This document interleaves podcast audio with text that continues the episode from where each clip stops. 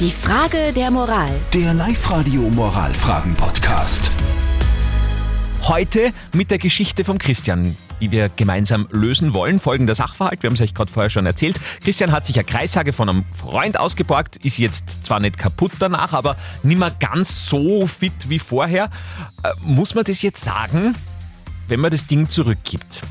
Der Markus hat uns auf WhatsApp eine Nachricht geschrieben. Er schreibt, also wegen dem Werkzeug, wenn es nur ein Kratzer ist, dann würde ich nicht sagen, aber wenn etwas wirklich kaputt gegangen ist oder etwas abgebrochen ist, dann auf jeden Fall.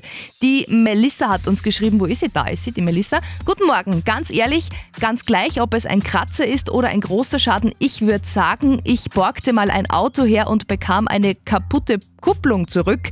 Ich würde schon sagen, ist ja nichts dabei. Okay. Ja, der Sachverhalt ist ganz einfach. Ich wurde da, glaube ich, völlig, völlig überstimmt. Ja, ich glaube, Nadja, dir wird nie wieder irgendjemand Nein, was borgen. bitte borgt mir nichts.